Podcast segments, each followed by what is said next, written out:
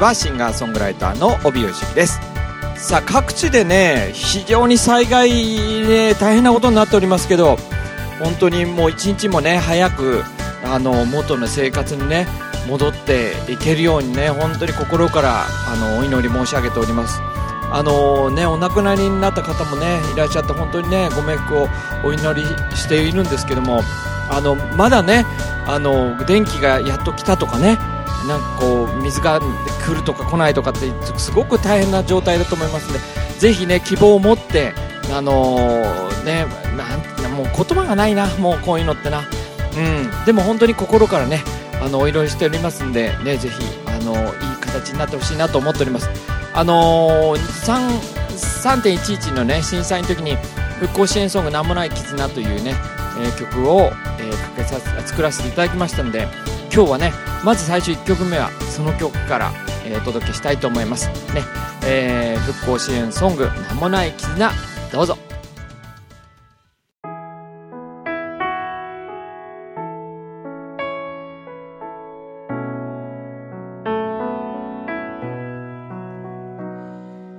どこかで凍える人が声を殺し泣いてる。誰かが晴れた空見て元気かなつぶやいた。テレビ画面瓦礫の山揺れる揺れる。僕の心壊れた景色。なくした笑顔流れる知らない名前。僕たちは名もない絆。一人一人つながっている。弱く小さく儚いけれど強く固く結ばれている。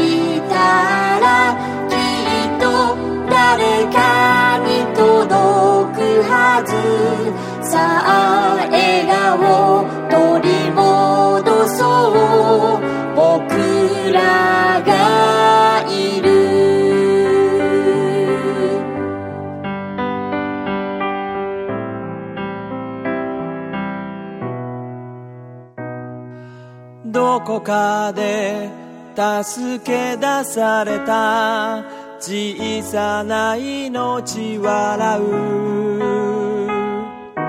明日を希望を見つめ透き通った目で笑う。なくしたものや壊れたものや失ってしまった思い出よ。悲しみはまだ泣き止まないけどそれでも日はまた昇る。僕たちは名もない絆。一人一人つながって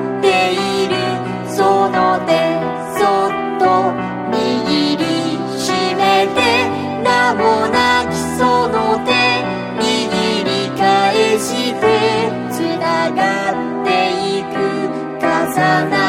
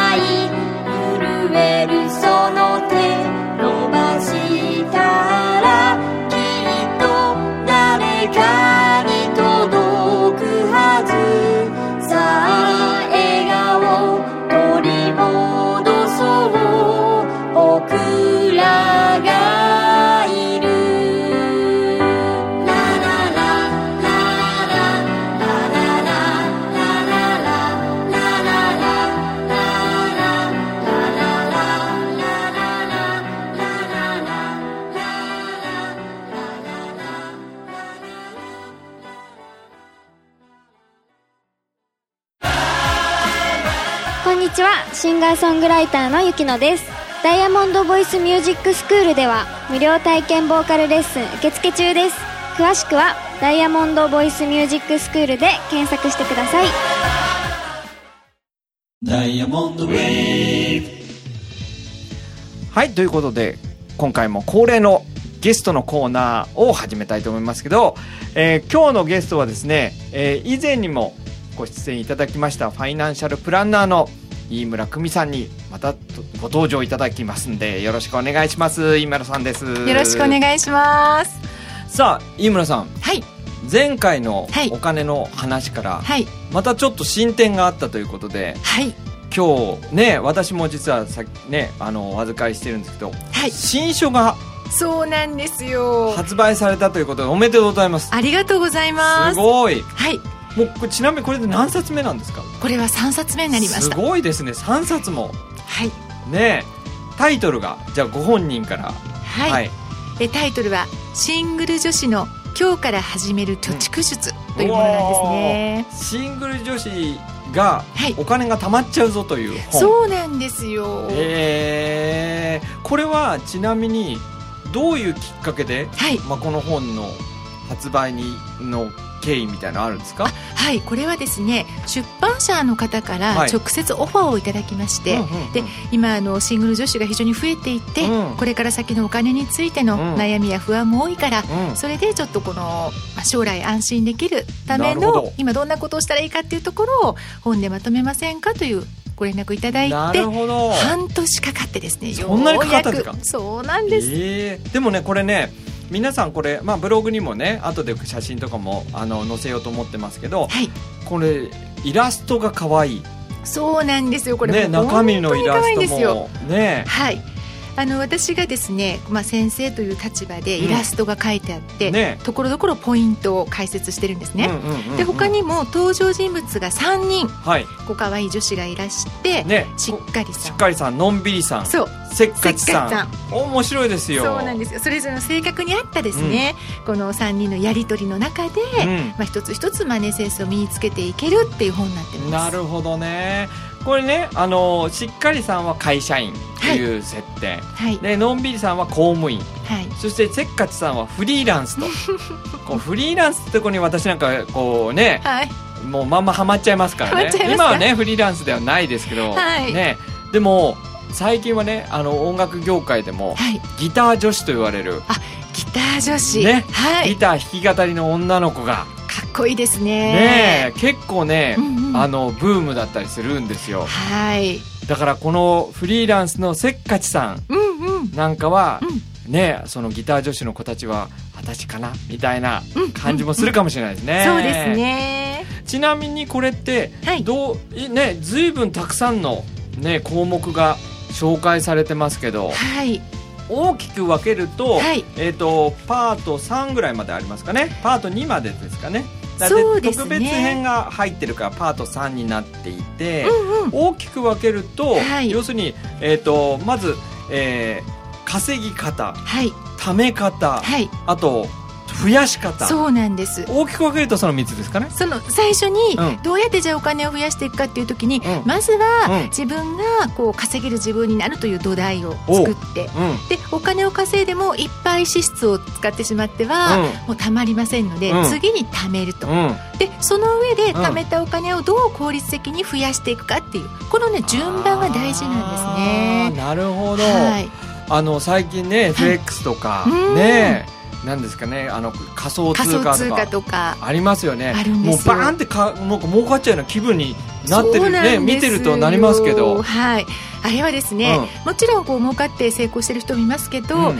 投資というよりか割と投機的なんですね。ほう。ん、一攫千金を狙う、うん。マネーゲームのような感じのところがあるのでじゃあ巷で FX で成功してる人がいるから、うん。よしやってみようって言っても、うん。そううまくはいかないこともあるわけですよね。ねその時に先ほどねお話しいただいた稼ぐ、うん。貯める、うん。そして増やすというバランスと土台がしっかりしてれば、うん。この先チちゃんと路頭に迷うことなくいけるということです。だから FX でね一攫一攫千金ドーンっていう前に、はい。まず土台ができてますかというところからそうなんです。丁寧に説明してある本ということですね。そうなんです。この順番で言っていただければ OK ですね。あとうん。ポイントが、もうマネー辞典のように、うん。こうキーワードから自分が関心になるところからうん。読み進んでいただいてもすごくこれ使えるんですね。あ本として。なんか辞典なんですね要するにね感覚的にはね。はい。で辞典なのにもかかわらず、はい。イラストがたくさんでで漫画もね4コマ漫画も入ったりしててね。うん。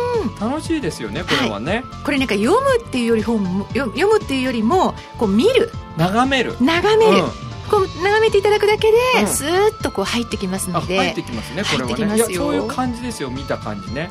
そうするとね、はい。例えば、えっとシングル女子例えば僕はねこう今日ギター女子のイメージがねはい。すごくこう分かりやすいなと思ってるんですけど、はい。ギターフォークギター1本持ってね歌歌ってますとライブハウス出てますみたいな子がはい。まず最初にはい。今のお話だと稼ぐ。うん。ね。はい。そこがまずないとはい投資もできないよと。そうですね。ね。はい。まずそのまあ稼げる自分になるために、うん。自己投資でもいいと思うんですよね、うんうんうん。この先自分がより稼げるようになるためにスキルや技術を身につけると、うん。自分に投資をする、うん。そして稼げるようになったら今度は家計のやりくりでうん。増や、あえっと貯めて貯めて。そして増やすですね。なるほどね、うん飯村さんが今まで、そのファイナンシャルプランナーとして、はい。その関わら関わってきた方々っていうのは人数的にはどのぐらいいらっしゃるんですか？そうですね。あの家計相談ではうん。1000世帯を超えまして、おー。あとはセミナーではちょっと人数数えてないんですけれども、先日は140名ぐらいのところでの講演でしたり、うん。いろいろでもね。ですかねか家計相談で1000件1000世帯ね。1000世帯はい。1000世帯をす救ってきた。救ってきた。そうですね。いや1000ってすごいですよ。なかなか1000ありがとうございは。はい、あの結構ね資格取って20年になるんですね今年で。えー、すごいですね。ありがとうございます。やっぱり昔のね、はい。始めた頃と今とこの本を出してる今と、はい。やっぱり違いますか？違います。違いますか、はい。もう今は本当におかげさまで油が乗ってきまして 今までのこのうん。20年分の、うん。例えばお客様から学ばせていただいたことだったり、うん。そこで自分が経験を積んできたことだったり、うん。それが全部生かされているのでうん、もう最強ですよ最強。今はじゃあこのさ本も、はい。その最強が全部入ってる。入ってます。いやすごいな。いや僕もね歌を教えてはい。25年になりますけど、すごいですね。ね。え銀行式レベルですね。レベルで四半世紀になりますけど、はい。あのねやっぱり20年15年を過ぎたあたりから、はい。ちょっとずつ感じ変わりますよね。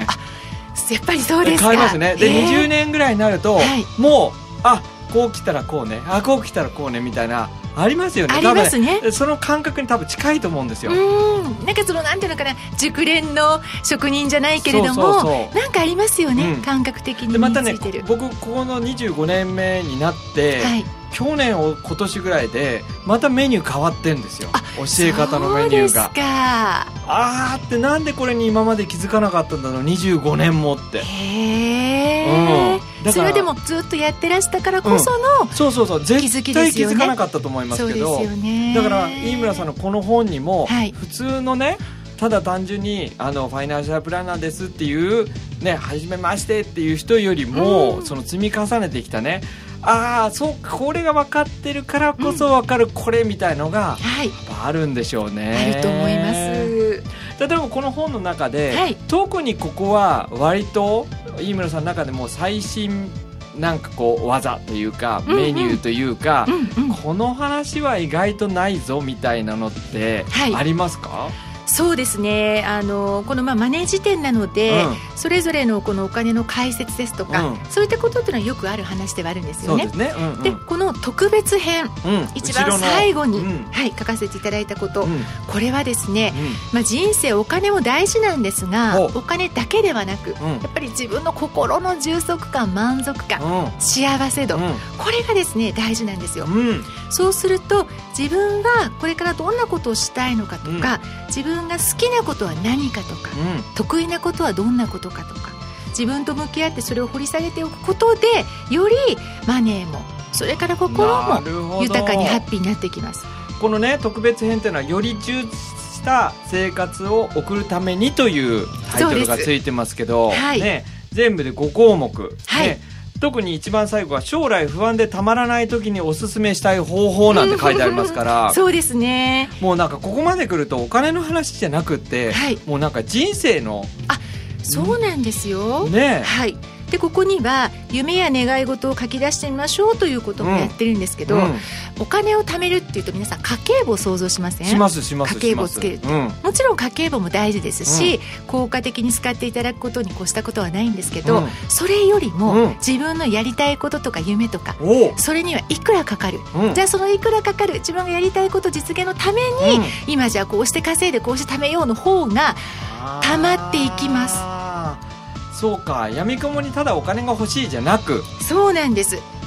それでなは、うんあのーがん節約も途中で頑張れなかったりとか、うん。貯めるモチベーションがないと、うん。あんまりこううまくいかないんですね、うん。でもやりたいこととかワクワクのためにじゃあ頑張ろうっていうとすごく貯めやすいので家計簿よりも夢願い事っていうこの自分のちょっと先のプランニングがいいと思います。もうだからそういう意味ではここの部分まで、はい。そのいわゆる考えが及ぶようになったっていうのはやっぱり20年間のそうですね。ね？そきれを思います。っと積み重ねなんでしょうね、はい、あと今まで出会った方、うんお客様からうん。逆に学ばせていただいたことがここに詰まってると思ないるます。ほど。ちょっとこの辺のねはい、話もうちょっと詳しく伺いたいので、はい。ちょっと一曲ねあの曲を聴いていただいた後にねちょっと詳しくまた聴かせていただきたいと思います、はい、はい、それでは次の曲ですね。帯吉行で鳥の羽。どうぞ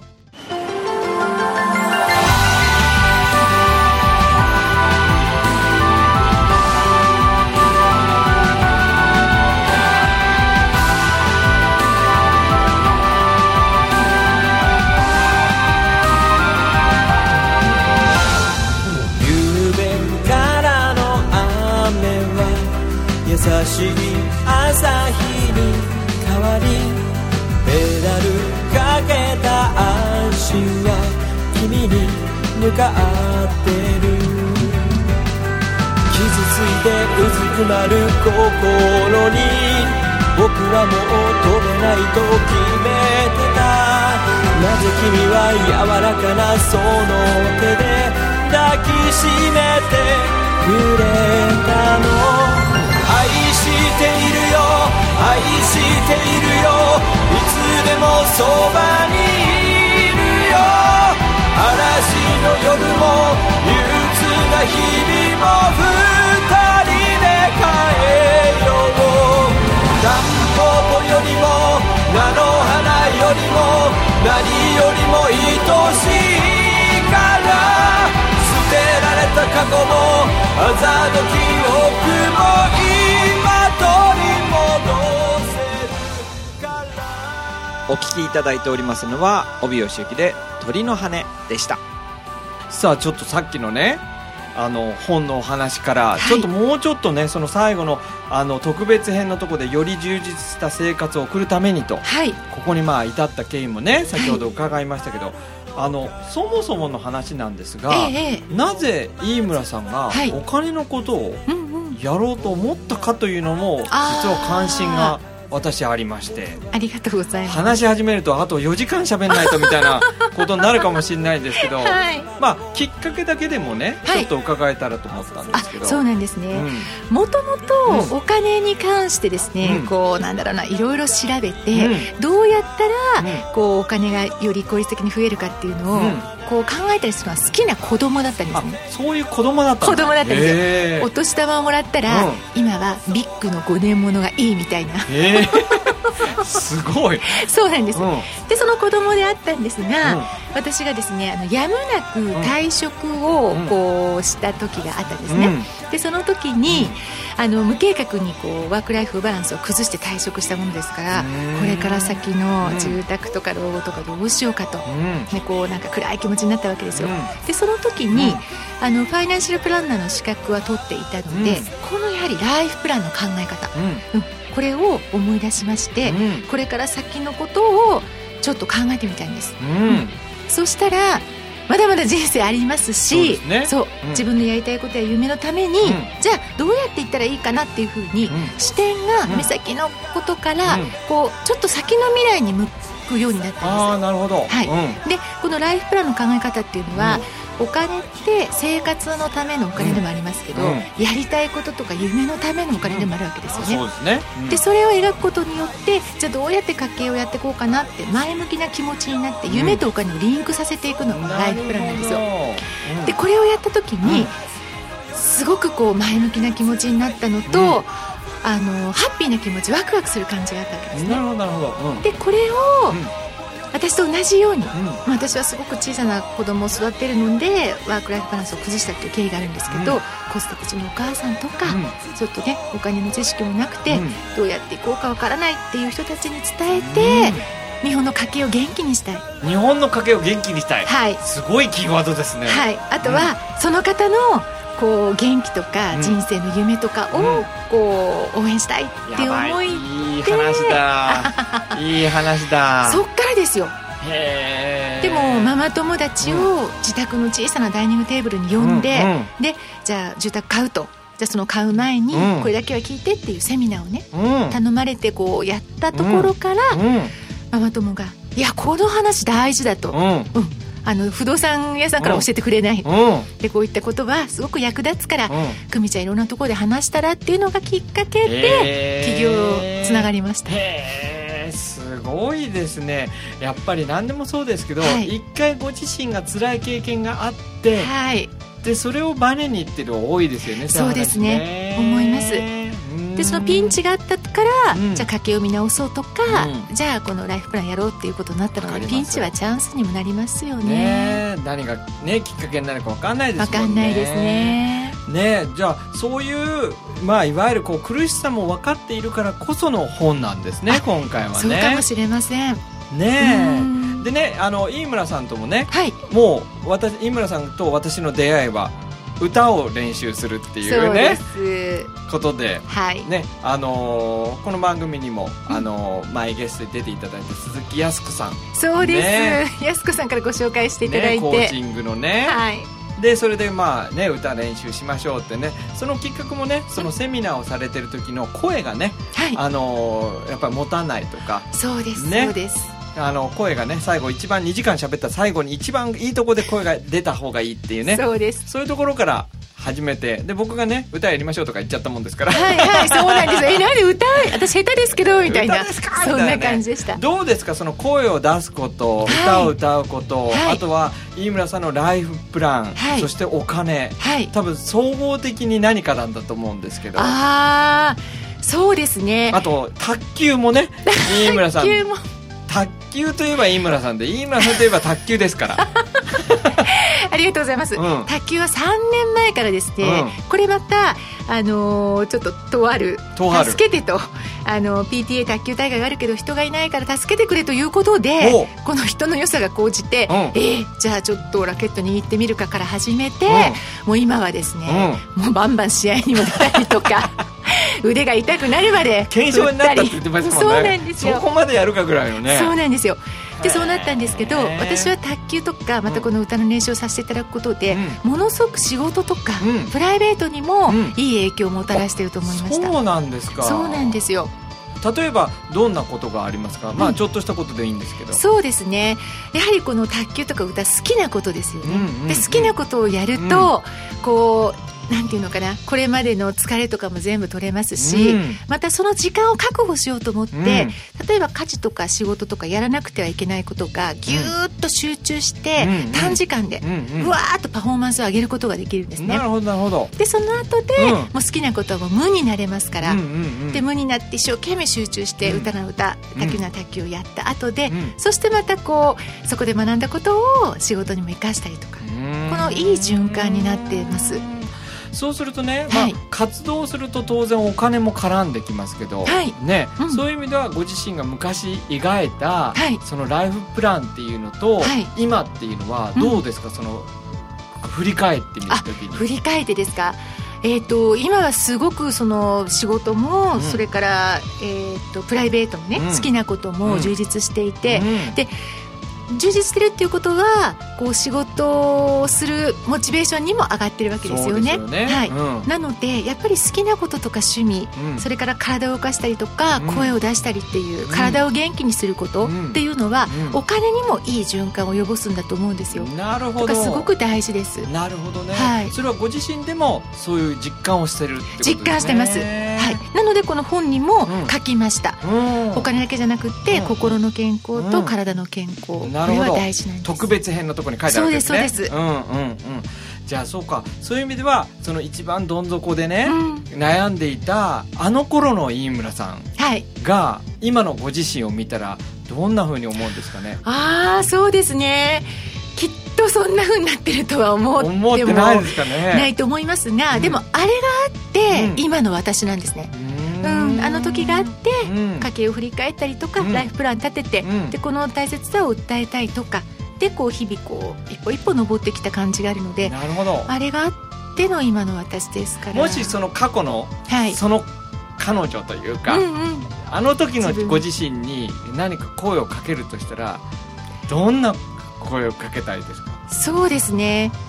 いや人生楽しいから、うん。うん、あのーやりたいことやってこいよっていうことかしら。あなるほど。ちゃんと計画も立ててね、そうですね、うん。まあ計画通りにいかないことももちろんありますけど、うん。やっぱやりたいこととか、うん。夢とか、うん。叶えたいものはうん。自分で描いていって、うでそのなりたい自分になったり欲しいものをこう手にして、うん。でそれの繰り返しが自分の人生をこうより良くしていくんじゃないかなって思うんですよね。それはもしかしたらこのシングル女子のね、はい。方々不安に思ってる方々とかあとは、あのママ友のね、はい。お母様方とかね。あとはこれあの男性でもね、はい。全然あの読んでいただいてもいけるんですよ。いいですもんね、はい。だからちょっとこうお金のことちょっとなんか行き詰まっちゃったななんていう方にも同じメッセージが届けられるかもしれないですね。そうですね、うん、お金の知識だけじゃなくてちょっとこう元気になったりとか、うん。そういったビタミンもですね、うん。入れてますので、ねえ。だってビタミンの匂いしますもん ですよね。入れましたもんみたいな。C と B とみたい C なと B とね。そうそうそう。はい、いつも入ってますからね、はい、何の話ですか、ね、なのでこのシングル女子の今日から始める貯蓄術、はい。ね、言いにくいですよ。貯蓄術私 ダメです。滑舌ですね。ねあのー飯村久美さんの本ね。これはあのアマゾンでもご購入いただけますもんね,、はい売ってます。ねはい。本屋さんでも売ってるところねね。たくさんありますからね、はい。あのーこれどのコーナーですかね。やっぱりこう家計とか家計簿とかってところありますからそこのコーナーにありますよねきっとね。そうですね。うん家計ですとか、あとはそのライフスタイルといった暮らしの全般のところにあるかと思います。うん、まあもうねこのえっ、ともうアマゾンとかでポチっても全然いいですかね。はい。しかもこれシングル女子にあのーの懐にお優しいそうなんですよ。なんと価格1000円っていう。1000円。これですね知人が見た時に、うん。あ1500円するだろうなって思ったんですって、うん。で見たら1000円でうん。びっくりしたって言ってました、ねえ。もう価値すごくあると思います。これすごくだからなんか優しいですよねいろんな意そうですね。味でねはい、優しいです、ね。なのでこちらねぜひ皆さんまた見ていただいて、はい。なんか質問などありましたら、うん。えっ、とこう今日のねブログの方にもえっ、とまたその井村さんのねオフィスの、えー連絡先など掲載しておきますんで、はい。そちら見ていただければと思いますんで。あお願いします、はい、ということで今日もなんか盛り上がっちゃいましたけど、ありがとうございました、はい、今日もファイナンシャルプランナーのはい。飯村久美さんにお越しいただきました。どうもありがとうございました。どうもありがとうございまこんにちは。シンガーソングライターのゆきのです。ダイヤモンドボイスミュージックスクールでは無料体験ボーカルレッスン受付中です詳しくはダイヤモンドボイスミュージックスクールで検索してください。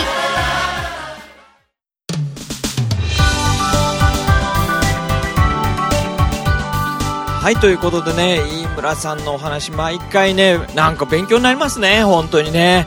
確かにってことがすごく多いのでね。